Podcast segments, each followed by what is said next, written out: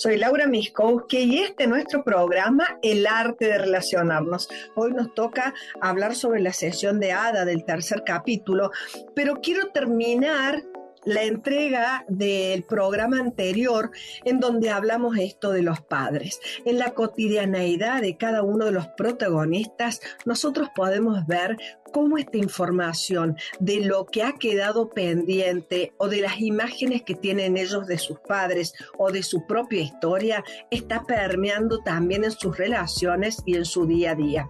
Eh, eh, en su trabajo también eh, lo podemos ver con el dueño del bar, en su éxito, en el conflicto o en la misma enfermedad que cursa Servi. Eh, Sekvi, creo que es el nombre. Bueno, en el caso de Ada, por ejemplo, ella rechaza a su mamá y elige a su papá. Y en el transcurso de toda la serie vas viendo cómo se va a ir abriendo esta trama, porque la madre guarda secretos también. En el caso de Leila, al padre es presentado como rico, autoritario, ella tiene cierta dependencia de ese dinero y su madre es sumisa, pero le hace cumplir la ley del padre. En el caso de Sagvi, Sagvi era, su madre es hiperprotectora, tiene un secreto importante también, ¿no? Y en el último capítulo, cuando analicemos el último capítulo, vamos a analizar el grado de parentización de esta madre y cómo la gobierna una frase de amor ciego que Hellinger desarrolló mucho, que es cuando la madre dice una hija, tú también también, también los hombres tienen sus cuestiones, ¿no? Como eh, con los papás. Por ejemplo, Selim tiene un trauma lo vamos a ver eh, cuando analicemos su sesión, que de niño él, eh, su madre lo protege en un terremoto y su madre muere en ese terremoto, ¿no? Entonces él aún intenta salvarla y transfiere ese sentimiento también a su pareja. Tenemos otro caso como el de Tropac, el, el exnovio de Ada. Bueno, en el próximo programa nos toca analizar su sesión, pero con relación a su papá, él tiene un tema de enojo no resuelto con su papá y tiene un desplazamiento hacia el abuelo porque su papá tampoco tenía resueltas cosas con su padre. Y el dueño del bar, que no me acuerdo en este momento cómo se llama, Chiqui, si alguien se acuerda, me le pone el nombre, por favor, en el chat. Bueno, el que se casa son, con Sejbi, bueno, él también tiene un tema con el padre y su madrastra.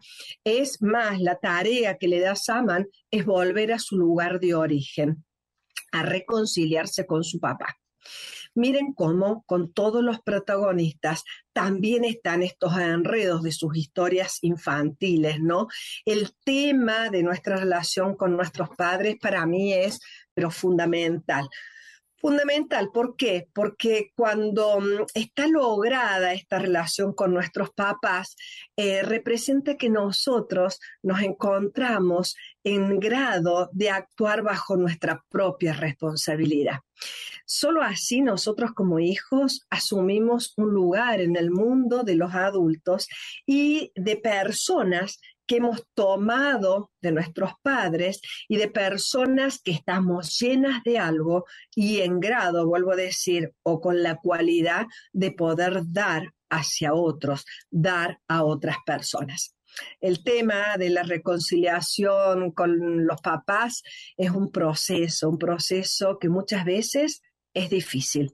Significa liberarlos esto ya te lo dije, pero no me voy a cansar de decirlo, de tantas imágenes que nosotros tenemos de ellos, imágenes internas de cómo deberían haber sido, imágenes internas que nos limitan, imágenes internas que hacen que tengamos un anhelo de ayudarlos o de ocupar un lugar dentro del sistema que no sea el nuestro liberarnos a nosotros mismos de los límites de nuestra historia, significa abrazar nuestra historia como fue, abrazar a nuestros padres como fueron o son y crecer con ellas, crecer con nuestra historia, ¿no? Es también todo esto que te estoy diciendo una despedida, una despedida de ellos en cuanto a, a, que me falte algo, ¿no?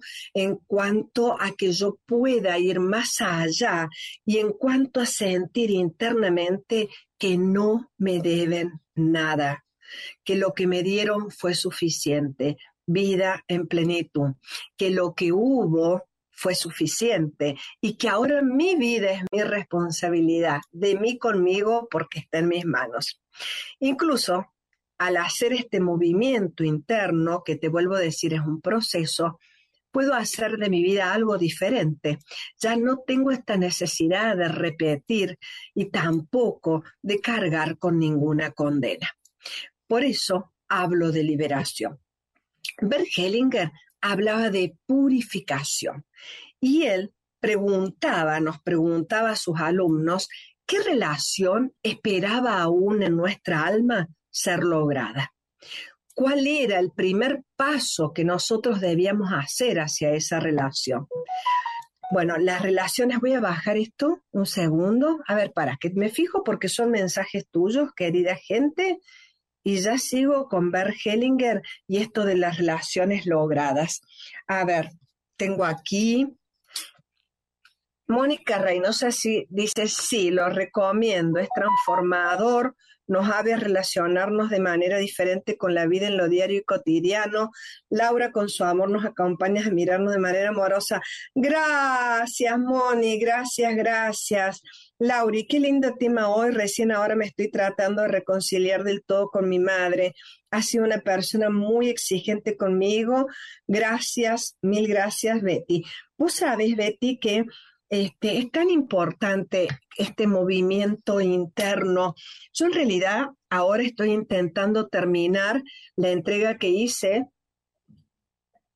el viernes pasado, porque es un tema tan profundo que es más, lo vamos a seguir tratando en el análisis de la serie, lo vamos a seguir tratando y ahora los quiero convidar en algo que Hellinger traía todo el tiempo. Él nos decía que las relaciones logradas se encuentran, eh, que las relaciones cuando son logradas, se encuentra un éxito a través de una despedida lograda, ¿no? ¿Y qué significaba despedida? Nos decía Hellinger. Despedida significaba una nueva vida. De eso se trata todo este proceso que tiene que ver con eh, sanear, reconciliar la relación con nuestros padres. Es una despedida lograda, es una nueva vida en donde seguimos estando en esta cadena de vida de hombres y mujeres, pero estamos orientados hacia los que van a venir, ¿no? Y desde nuestro lugar, algo súper importante. Hoy escuchaba algo muy bonito, escuché una entrega de la maestra Angélica Olvera de Malpica, mi maestra de CUDEC, y ella hablaba de que en este tema de mi otro yo, eh, mi otro yo sería este pedazo mío que se desplaza en ocupar un lugar que no es mío en el sistema. Por ejemplo, si siento que mi madre está en riesgo por algo con su madre, puede que me desplace en ese lugar. O si hay algo que ha quedado congelado en la familia, lo vamos a ver ahora, puede que se desplace en ese lugar. Y ella trae una idea maravillosa que te la voy a repetir más adelante, que es que los sistemas son perfectos y que buscan supervivir y que buscan supervivir a través de estas adaptaciones que a veces se dan desplazamientos o transferencias en donde quizá un posterior se ve eh, desmembrado, digo yo, o se ve eh, tironeado a un lugar que no es de él tener la relación con los padres logradas es de mucho, de mucho alcance porque nos permite posicionarnos en nuestro lugar con respecto a ellos, en nuestro lugar de hijos. En todos nosotros, una relación que espera ser lograda es esta, la de nosotros como hijos y nuestros papás. Y muchas veces nos oponemos a esto, nos oponemos a este logro ¿Por qué? Porque significa una despedida y una nueva vida, tal como lo dice Bergelinger. Yo ahora quiero convidarte, convidarte con una pequeña meditación al respecto de este tema. Y aunque les aclaro este, que este tema de los padres vamos a verlos varias veces, este, me gustaría en este instante trabajar un poquito en nosotros mismos, convidarte, ¿cómo es esto de tomar a los padres? Y entonces puede que quieras ponerte cómodo, estirarte, inhalar y exhalar profundo. Ahí quien me escribió, Betty, te convido, te convido que ahora te acomodes para, para esta pequeña meditación que vamos a hacer. Este, y está bien, pero también puede ser que solo lo quieras escuchar. Y también está bien, ¿no? Que no quieras ni cerrar los ojos ni nada, porque lo importante es que estés abierto en el corazón a algo nuevo, a un movimiento de cambio en tu alma. Entonces, Jime, ahora sí, nos pones una musiquita. Jime, querida, un beso es nuestro operador. Gracias a ella salimos al aire todos los viernes, hace un trabajo maravilloso y nos vamos a poner una musiquita de fondo. Y lo que quiero convidarte se llama La Gracia y dice así, la gracia es vida. Todo lo que con la vida nos es brindado es gracia. En ese sentido, nuestros padres son la primer gracia. Son una gracia siempre presente que nos acompaña en toda nuestra vida una gracia que nunca nos deja. La gracia en realidad es un regalo, no la ganamos ni tampoco la perdemos. En esto es grande y asimismo nos prueba que es un regalo de la vida, pero sin pero, sin cuando. La pregunta es, ¿somos capaces de aceptarla en su grandeza como un regalo que tomar? ¿Podemos acogerla con gratitud y amor y alegrarnos por ella a lo largo de nuestra vida? Y a la par, podemos alegrarnos por todo lo que nos viene junto a ella, esta gracia de la vida también nos trae a nuestros padres tal y como son.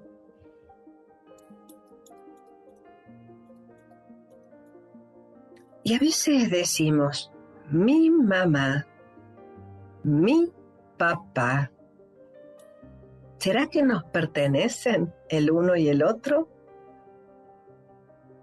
¿O será que nos son brindados ambos por la vida?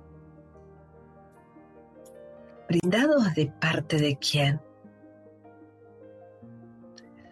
Quizá de parte de Dios, sea cual sea la realidad que percibimos detrás de esta palabra. La vida surge de un movimiento de creación que impulsa todo que lo mueve todo, que lo mantiene en movimiento, a todo. Y nada puede ser sustraída a esta fuerza. Y ese movimiento, esta fuerza, está dedicado a todo lo que Él impulsa de la mejor manera. Y ningún otro movimiento puede oponerse a la fuerza de la vida. Cada uno de nosotros, tal como es, nuestros padres, tal como son, nos vemos movidos por este movimiento de creación.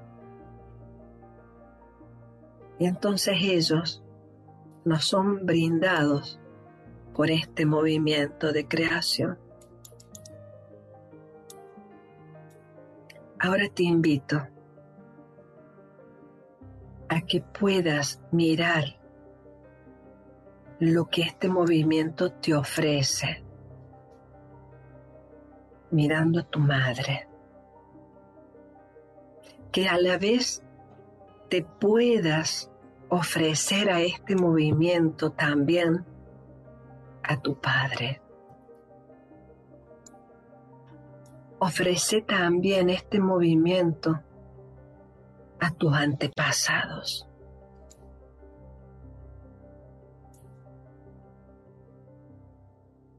Podés ver a los tuyos en esta cadena de movimiento de la vida, a tu madre, a tus padres, a tus antepasados y a vos mismo como parte de ese regalo? ¿Qué percibís entonces cuando miras a tu madre y a tu padre? Bien, los percibís en armonía con ese movimiento. Y percibís que ellos te son dados por ese movimiento tal como son.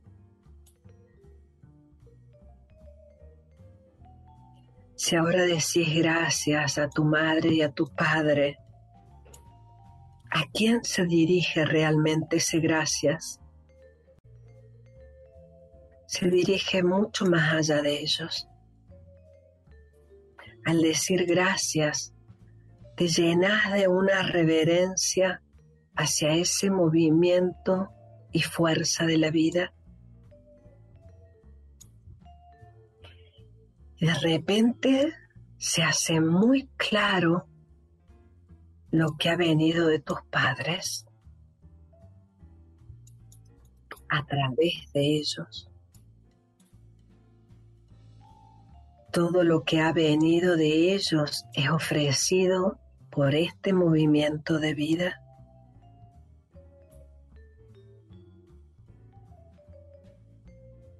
Cuando lo tomas así, te encontras a vos mismo en armonía con ese movimiento. Y entonces, y solo entonces, podés consentir en ello tal como se mueve y tal como sos.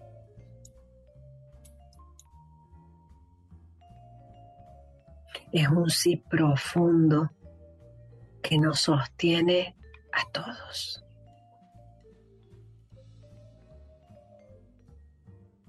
Y entonces nada se interpone en el camino del tomar.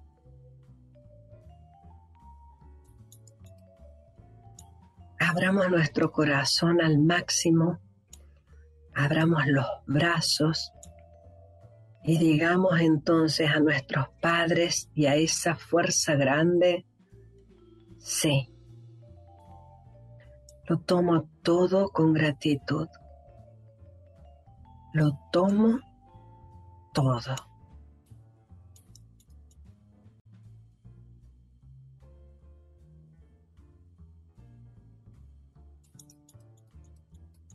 ¿Es acaso que puede existir un pecado o una culpa frente a esta gracia. En su presencia se disuelve de inmediato todo y todos son integrados en el amor que se abarca magníficamente.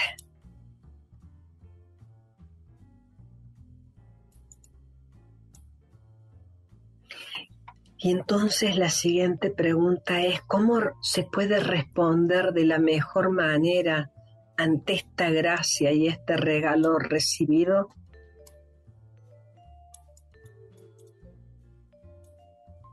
Pues que todos los demás, nuestro entorno, nos perciban a nosotros como una gracia, como un regalo del amor de lejos surge y los alcanza a ellos a través de nosotros.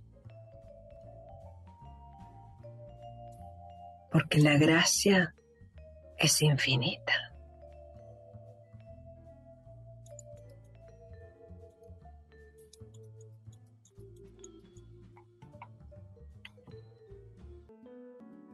Muy bien, mis amores, entonces inhalamos, exhalamos.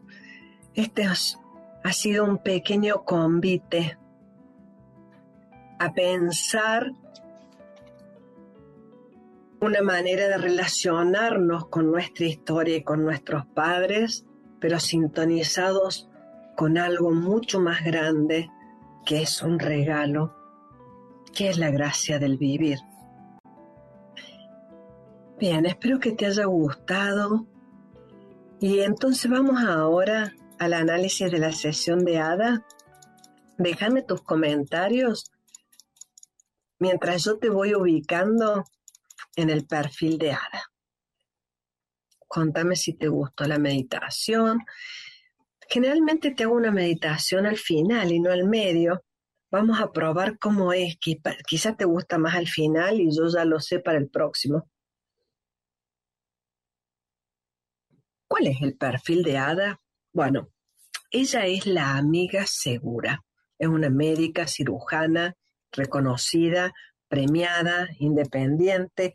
Su papá murió de cáncer, no se habla en ese momento con su mamá, está casada con el arquitecto Selim, detesta ser traicionada o la infidelidad de su pareja y hace un tiempo que le tiembla la mano derecha.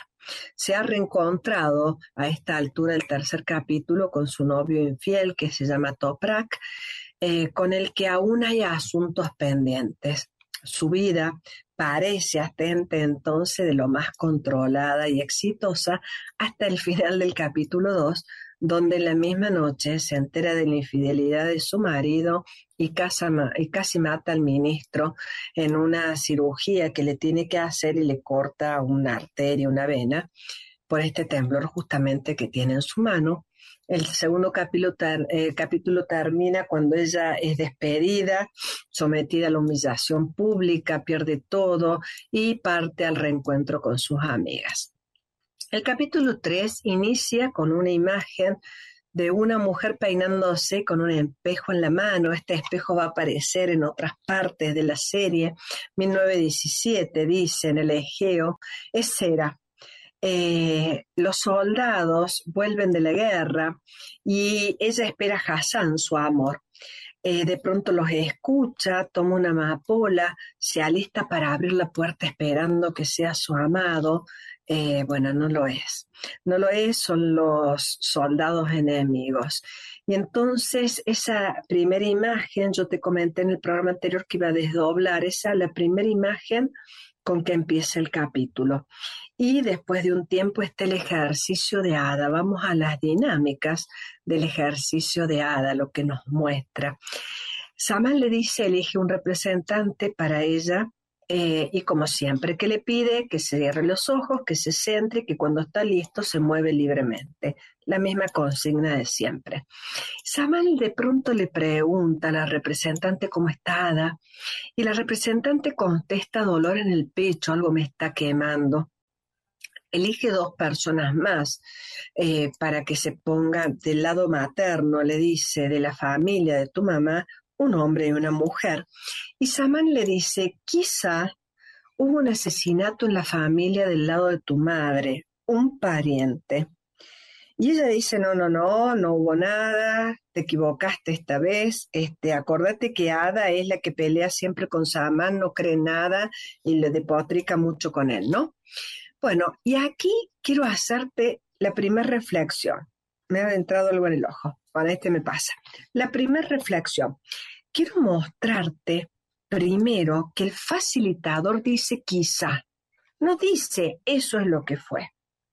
Fíjate qué importante.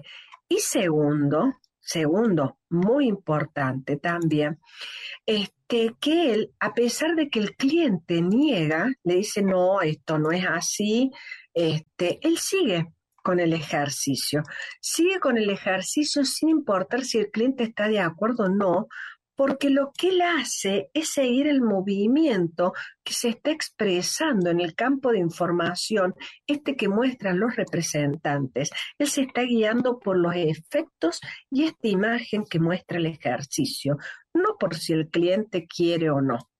Y entonces le pregunta, a la mujer, ¿cómo estás? ¿Qué sentís? Bueno, ella dice, estoy en un campo, hay flores rojas, amapola, trae una imagen que inmediatamente para Ada tiene un sentido. Ella comienza a recordar, es decir, que lo que escucha de la representante tiene un sentido para ella, y entonces es que comienzan las imágenes de la violación de Cera, el padre que le encuentra, y le dice que los Comidatis mataron a los soldados y a Hassan, que es su amor. Comidatis averigüé qué significaba. En turco son los miembros del comité, era un comité ejecutivo de ejecución, son revolucionarios, son insurgentes que luchaban en contra de los turcos, eran miembros de bandas rebeldes y operaron en los Balcanes durante el periodo del final del Imperio Otomano. Bueno, en ese contexto, imaginen lo que significa para la conciencia del padre turco y del grupo saber que ella era vejada por estos rebeldes, ¿no? La lleva al campo de amapolas y la mata, con el dolor de matarla, sintiendo que era lo mejor para ella, pues sería despreciada si volvía. Otros te matarán si no te mato yo, dice. Se rumorea que los dejaste entrar. Di el Sahada, el Sahada es una declaración de la fe islámica que dice no hay más Dios que Dios, Mahoma, em, que Dios Mahoma es el mensajero de Dios. Fíjate cómo las conciencias también de estos grupos, la religión, cómo se permea en todo esto. A esta altura se ve el temblor en la mano, pero antes de hablarte de esto, creo que tengo tiempo porque cuando vi esa imagen me acordé de un texto de Bert Hellinger que lo tengo aquí para leértelo. Me pareció re importante traértelo porque Hellinger en este texto nos habla justamente de lo siguiente. discúlpenme un segundo. Ah, ahí está nos habla de lo siguiente. Escuchen esto. Está en el libro de Felicidad Dual de Gunther Weber. Dice el amor. Un hombre en sueños oyó una noche la voz de Dios diciendo, levántate, toma tu hijo, a tu único hijo bien amado, llévalo al monte que te señalaré y ahí ofrécemelo en holocausto. Por la mañana el hombre se levantó. Esta es la historia bíblica de Abraham, que le manda a Dios en un sueño a matar a su hijo, ¿no? Por la mañana el hombre se levantó, miró a su hijo, su único y bien amado, miró a su mujer, la madre del niño, miró a su Dios, cogió al niño, lo llevó al monte, construyó un altar, le ató las manos, sacó un cuchillo para sacrificarlo.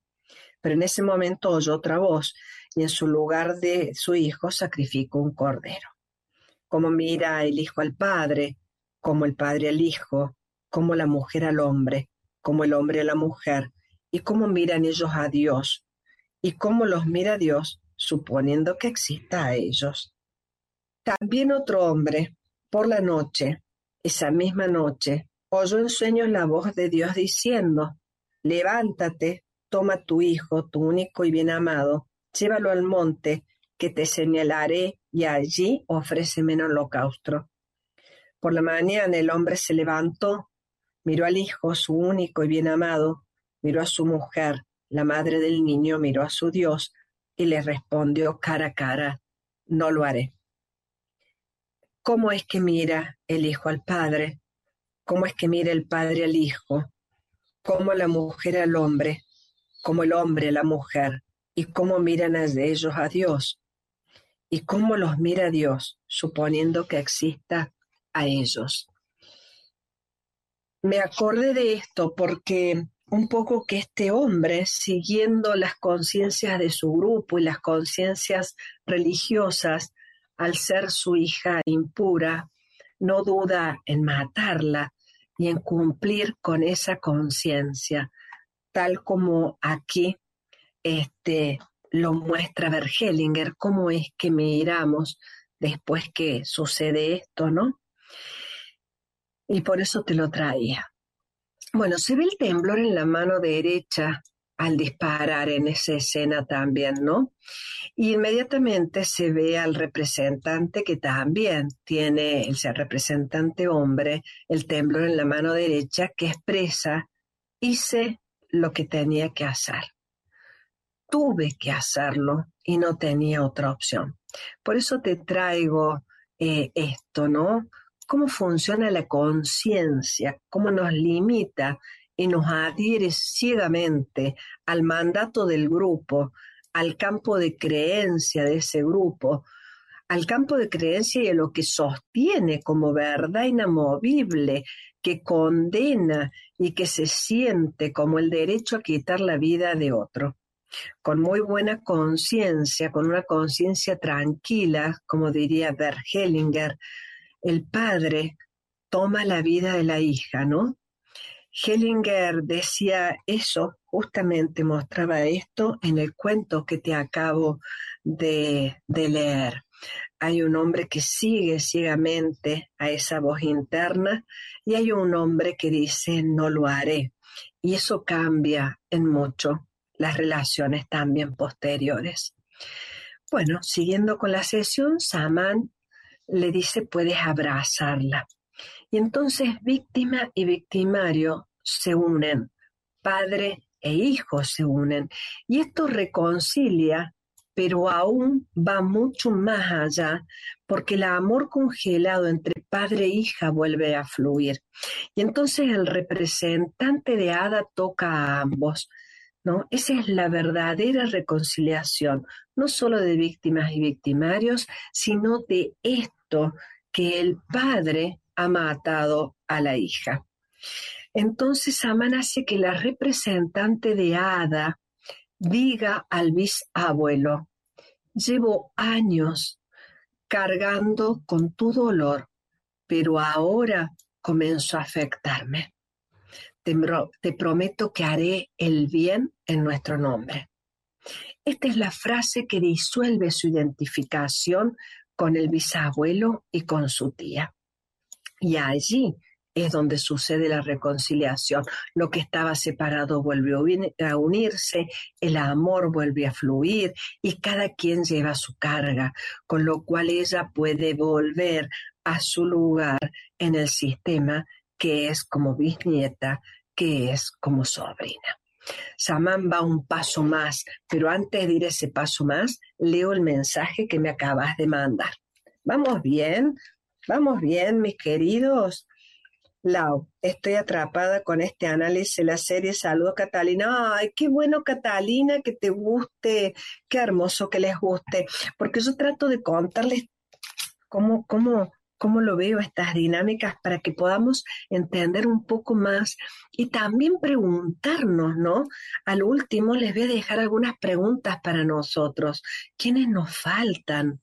Con quienes quizá estamos sintonizados en este conflicto. Los conflictos se van presentando y generalmente nosotros no los queremos en nuestra vida y los rechazamos. Y muchas veces esos conflictos son lo que necesitamos para volver a reacomodarnos en el sistema que siempre busca un equilibrio y que por eso se producen estos desplazamientos. Acá Sama va un paso más y eh, dice, veamos cómo te afectó la herida causada por este hombre y cuánto dejaste de escuchar tus sentimientos, ¿no? Y elige a dos representantes hombres, la coloca entre ambos y aquí aparece lo cotidiano, ¿no? como sus dos hombres, el marido Selim, en donde ella tenía un matrimonio frío, en donde el hombre dice me siento alienado, y su novio Toprak, en donde decía quiero estar cerca pero no me animo, hay algo que me detiene, le tengo miedo a su ira, ¿no? Y entonces Amán dice, le dice a Ada, hay una guerra en tu corazón y tu mente, ¿no? Entre los dos, podrá ser puesta pronto a prueba verás a cuál eliges.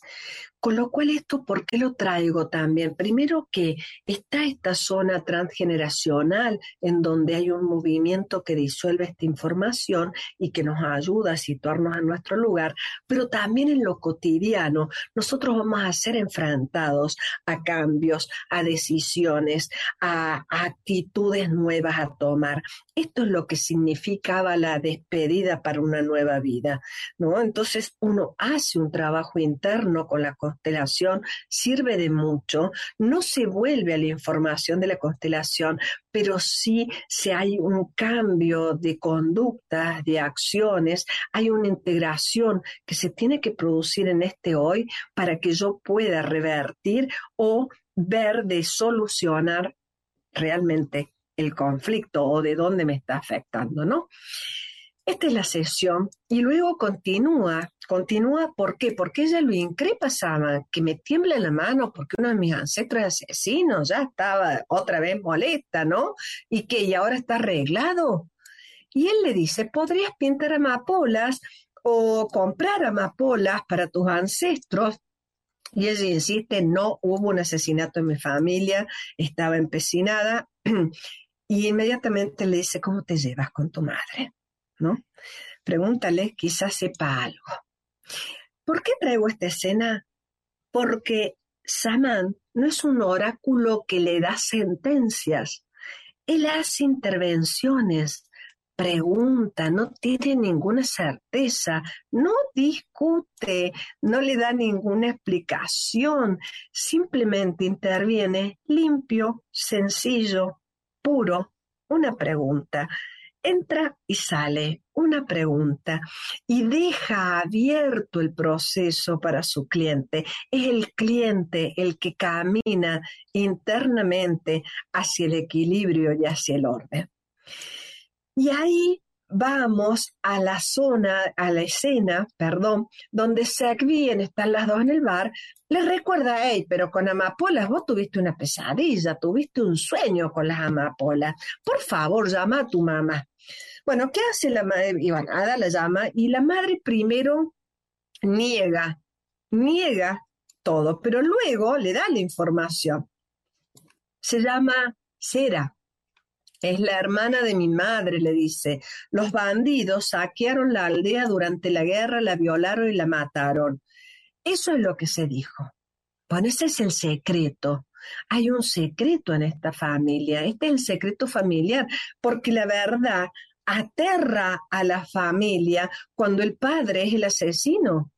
Y entonces esta dinámica oculta no solo es de víctimas, victimarios, no es solo un paricidio porque el padre la mata, sino que también hay un secreto familiar de este asesinato dentro de la familia. Lo que pasó, dice, lo vio mi mamá, es decir, la abuela de Ada. Vio que su padre la mató porque ya no era pura otra vez estas conciencias de grupo, estas conciencias, si se quieren, religiosas, en donde no nos permite encontrar una posibilidad hacia la vida en el terror que quizás se está viviendo del momento. La solución es exterminar ese terror y por eso el asesinato. La abuela de Ada nunca dejó de hablar de ella hasta el día de su muerte. ¿Cómo te enteraste? Dice, si soy la única que lo sabe. Bueno, este ejercicio y en los capítulos siguientes se va a ir develando cómo el secreto familiar ha impactado no solo a toda la familia, sino que a la madre de Ada, porque la madre de Ada guarda otro secreto, un gran secreto que hacia el final le permite a Ada un equilibrio realmente entre la relación que ella tiene con mamá y papá. A esta altura, este, espero que vayas bien, que vaya siendo interesante esto. Te traigo, te traigo y lo transcribí al texto tal cual que lee Ada del libro de, del libro este de Este dolor no es mío, ¿no? Que dice lo siguiente. Freud y Jung creían que las cosas en nuestro subconsciente no desaparecen, sino que resurgen como destino y la suerte en nuestra vida. Que nos cueste recordar las cosas no significa que las olvidemos. Las palabras, las imágenes, los impulsos relacionados con eventos traumáticos resurgen como un lenguaje secreto que habla del dolor que llevamos dentro nada desaparece. Son solo las piezas que se mueven. Solo cuando nos conectamos con las razones detrás de nuestros miedos y síntomas estaremos abiertos a nuevas posibilidades. Me pareció que cuando hacemos este análisis profundo de las dinámicas sistémicas, entendemos este texto de manera acabada y entendemos de esto que yo hablo, de una despedida del pasado hacia una nueva vida.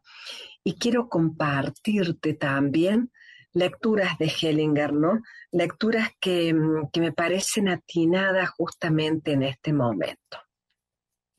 Yo espero que vayamos bien, este, mi querida operadora y mis queridos oyentes en el día de hoy. A esta altura tendría que estar hablando con José, que está de vacaciones. Pero bueno, estamos disfrutando y él está disfrutando mucho, yo estoy feliz por eso.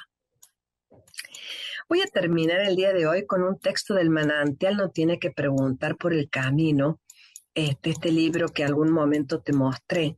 Ahí Hellinger habla de modelos de pensamiento y modelos de destino. Él dice que en sus libros Rupert Sheldrake describe las características y los efectos de campos morfogenéticos, o sea, campos de poder que fijan determinadas estructuras.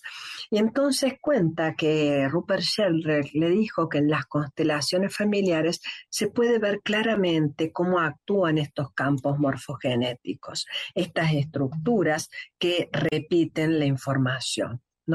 Y Hellinger dice textual, ahora a veces pienso si las observaciones que él hace también son válidas para otros ámbitos, si determinados modelos de pensamientos se pueden fijar en los grupos y de esta manera tornar más difícil obtener nuevas comprensiones o procesos de conductas dentro de una familia no serán también modelos que se dan como consecuencia de este campo morfogenético familiar.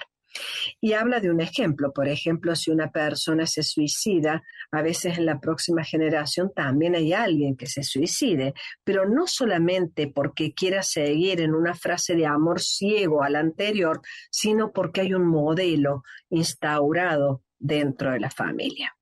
Entonces Sheldrake vio que si se forma un cristal nuevo, por ejemplo, aún no tiene una estructura previa, pero si de esa unión se forma otro cristal, inmediatamente se va a guiar por el modelo del anterior. En este momento ya hay una memoria acerca de lo anterior. Es decir, que el campo morfogenético tiene memoria. Por esta razón, existe una gran probabilidad que el próximo cristal se desarrolle en forma similar del primero, una copia, ¿no? Si esto se repite muchas veces, hay un modelo fijo. Entonces, de esta manera quizá también haya destinos que se reproducen de manera similar, ¿no? Porque se repite, se repite. Y el tema es cómo interrumpimos estas repeticiones. Por eso Hellinger decía que los sistemas son perfectos. Lo que hace el movimiento del sistema o cómo toma un posterior estos desplazamientos o transferencias de sentimientos que venimos viendo en el transcurso del programa tienen un sentido de guardar el equilibrio y la adaptación del sistema. ¿No? En este movimiento, ¿cómo lo podemos interrumpir? Bueno, reconociendo este movimiento y, requiere mucho valor, mucho valor hacia algo completamente nuevo. Por eso hay una despedida, ¿entendés? Al lograr esta interrupción, es una gran obra. ¿Por qué? Porque esta interrupción eh, no se logra simplemente entregándose, ¿no? Hay que retirarse. No solo uno se entrega a la vida, sino que hay que retirarse. Y en lugar de nadar en el río, uno se retira a la orilla. Y mira el río, detectando lo viejo, reconociendo lo nuevo, y luego uno decide qué hacer. Bien, queridos amigos, las constelaciones familiares son un paradigma nuevo que trae estos movimientos de cambio en este movimiento interno justamente de poder mirar todo el sistema, reconocer lo viejo, absolutamente honrarlo y también estar dispuesto a crear algo nuevo en este presente. Cuando tenemos la suficiente presión interna que nos hace estar comprometidos con nuestra transformación, Constelaciones Familiares nos regala en un corto tiempo, atemporal, la posibilidad de traer esta información de campos de memoria, comprender algo, eh, incluir a todos estos excluidos, honrar estos destinos, ver estas cargas y en esta honra dejar a cada quien lo que le corresponde para tomar nuestro lugar. Al honrar el pasado significa también dejarlo morir y sin embargo ser parte de esta cadena de vida en este hoy, en este presente, tomando toda la fuerza de lo anterior, por supuesto que sí, porque lo incluyo, lo agradezco, lo respeto en este río grande, en la gracia de la vida, pero completamente hoy forjo mi futuro. Este movimiento interno es un movimiento de madurez espiritual que muchas veces nos cuesta y a mi criterio personalísimo es una de las maneras o uno de los sentidos que tiene nuestra vida. Laura, re lindo tema, hermoso lo que estás hablando y la familia. Saludo Nicolás. Saludo Nicolás, saludo querida gente. Y yo creo que ya voy a ir terminando hoy unos minutitos antes. Si tenés preguntas, tenemos unos minutos. Si me las querés pasar, estaba hablando recién con, con Jimena que me encantaría hacer un programa en donde me mandes casos en vivos y estemos mirando estos movimientos. ¿Qué te parece? ¿Te gustaría hacer algo así? Mándame, porfa, mándame si te parece hacer algo así, que yo estaría feliz, ¿no? Entonces, te dije y tengo dos minutos, creo. Tengo dos minutos. A ver qué me dice Buenas tardes, Laura Miskovsky, CBH. No sé quién es CBH. Buenas tardes, CBH. Este, ¿quién me falta? ¿No? Este, importante.